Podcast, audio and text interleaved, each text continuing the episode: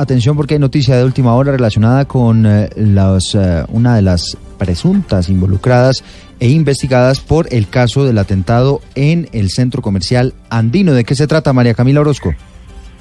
Eduardo, buenos días. Se trata de la decisión de la Sala Penal del Tribunal Superior de Bogotá de tumbar parcialmente el escrito de acusación de la Fiscalía en contra de Natalia Trujillo Novoa, una de las procesadas por el atentado terrorista en el centro comercial andino el pasado 17 de junio del 2017. Y esta decisión se da tras resolver una nulidad presentada por la defensa de la mujer y la Sala concluyó que en efecto se presentó un error en el escrito de acusación que le impidió al abogado planear los argumentos de la estrategia de defensa. La Sala ordena a la Fiscalía aclarar respecto a los hechos jurídicamente relevantes, los cuales dedujo encargos a la joven señalada de planear y haber descargado los planos del centro comercial andino para desatar este atentado terrorista que cobró la vida de varias personas.